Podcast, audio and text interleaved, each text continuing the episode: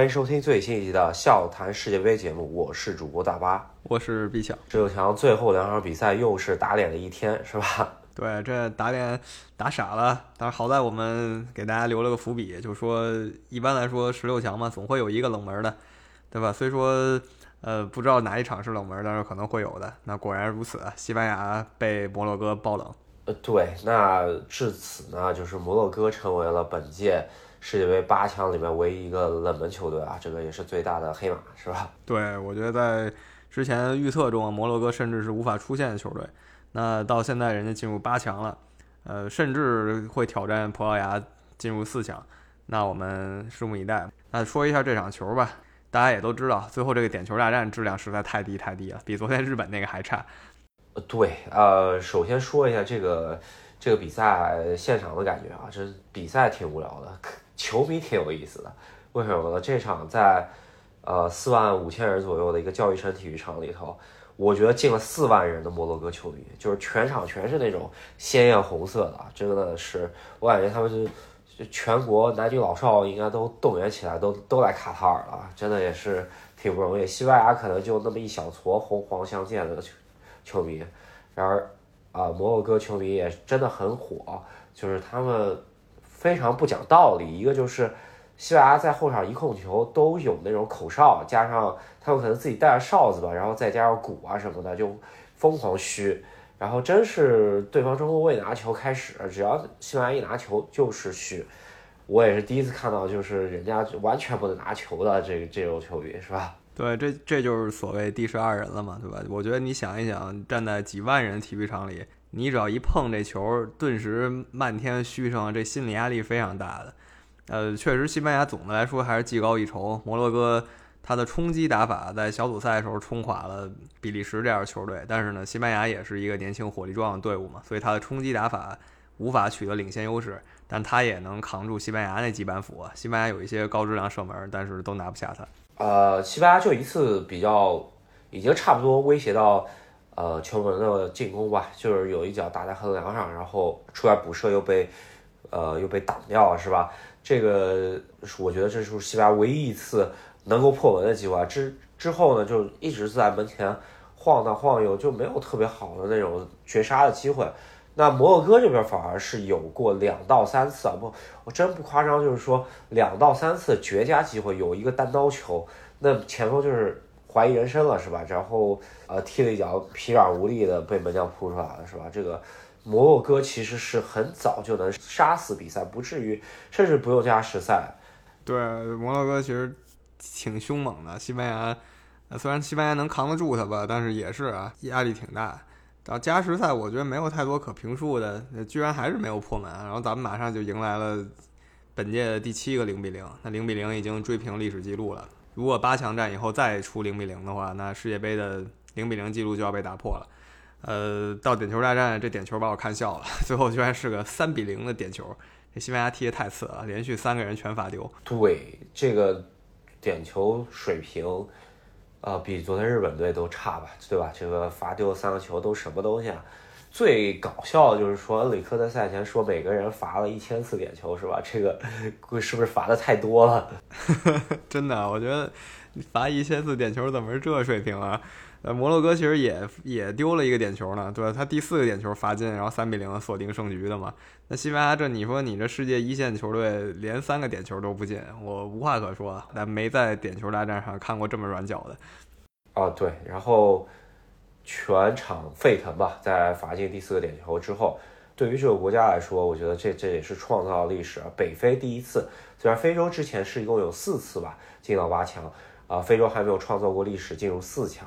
那看一下摩洛哥这次有没有这个机会，是吧？对，非洲没有进入过四强其一，然后北非或者咱们就说整个这个阿拉伯大阿拉伯地区、泛阿拉伯地区就没有人进入到八强的这个位置过，这是一个历史性的突破，摩洛哥做到了。那这场球就这么多，摩洛哥能不能继续黑啊？还要看下一场。但是下一场他们的对手就是今天打疯了的葡萄牙队。虽然这个走势我们猜葡萄牙会取胜，然后我们甚至会说，如果不上 C 罗的话。呃，葡萄牙的进攻节奏会非常快，瑞士是很可能招架不住的。但我们确实也没想到最后是这么一场屠杀。对，呃，首先我们预测说是有可能拖进点球，这个是我们预期是 C 罗要首发的情况下，是吧？那我们也说了，就是 C 罗如果不上的话，会对葡萄牙更有利。那事实证明，这个说法是正确的。呃，葡萄牙小将替补 C 罗出场的这个小将啊，呃，贡萨洛拉拉莫斯，然后替补出场以后，真的是比较有灵性，真的是射门啊、跑位啊都是非常好的，是吧？对，呃，我们先说这个替补，不是说他换下 C 罗，是说这场就没让 C 罗上，就上他。呃，上他以后，这整个葡萄牙队说白了，这进攻的速度一下提了几个档啊！这里没有说 C 罗不行的意思，真就是年轻和年老的区别嘛。前场的这个青春风暴一起来，那瑞士确实有点顶不住。然后这个拉莫斯也是打入本届第一个帽子戏法，呃，该来的还是会来的。瑞士这边其实这场比赛真的踢的不是特别好，当然也是在投行衬托啊，就是呃，普拉这个中场运转起来。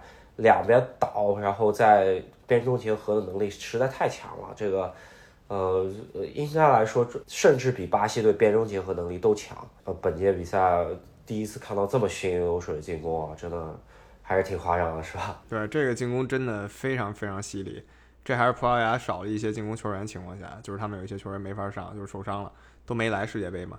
就进入八强战以后，可能真的就不用再考虑首发 C 罗了。因为你先发他的话，找他这个点，你的你的进攻速度就是会慢很多。不是说他不能进球什么的吧，就是说单纯就是一个效率问题。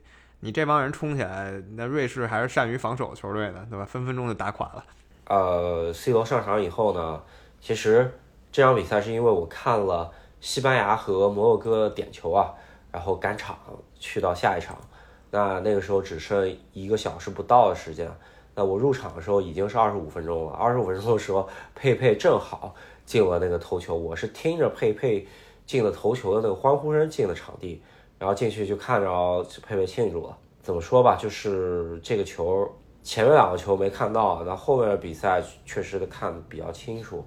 那全场都是在，呃，差不多我觉得下半场的时候，球迷就有点不耐烦了，都在喊若纳奥多，若纳奥多，想让他赶紧上来，是吧？那，也是千呼万唤使出来，最后有一个越位进球，是吧？就我还是觉得，就他现在这年龄吧，就真就是年龄的问题，就适合当一个替补。呃，这是对全队都好的一个选择。没，我觉得没有太多可以说的。当一替补，然后如果拖进点球大战，他会站出来第一个罚或者最后一个罚，就这几种情况。你说先发靠他。攻城拔寨真用不着，有的是小弟干这个呢。嗯，我觉得应该还是更多的精神领袖的这这么一个属性上面，是吧？对，呃，对，葡萄牙现在顺利进入八强，也是就算是黑马吧，但是他这个对手也还是比较不错的，就摩洛哥，是吧？那是不是能剑指四强？咱们可以看一下，这八强战之后，我们会给大家再做一期预测节目啊。当然了。咱们这一个这届世界杯预测还是比较拉胯的，是吧？说实话，对这届世界杯我们真是，呃，没少被打脸。但确实冷门频出嘛，呃，但我们昨天也打了预防针，对吧？总是要有个冷门的。前六个十六强战都没冷门，最后两个恐怕是要有一冷了，呃，但没想到是冷成这个样子吧？那我们这期就先聊到这里，然后我们等不啊休息两天吧，真是，啊，真不容易，一个看球挺累的。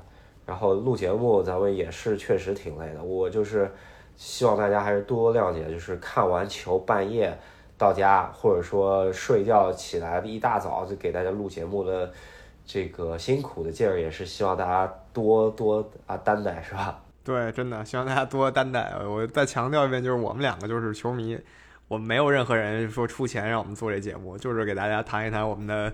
感想啊，然后跟大家一起讨论一下，仅此而已。那我们喜欢我们节目的朋友呢，别忘了在喜马拉雅还有微信公众号上关注我们，支持赫斯基大帝。对，那我们下期八强战再见。好，我们休战一两天，八强战再见。那再出现的时候呢，就是阿根廷大战荷兰的时候。好，大家下期再见，拜拜。好，拜拜。OK，今天挺顺。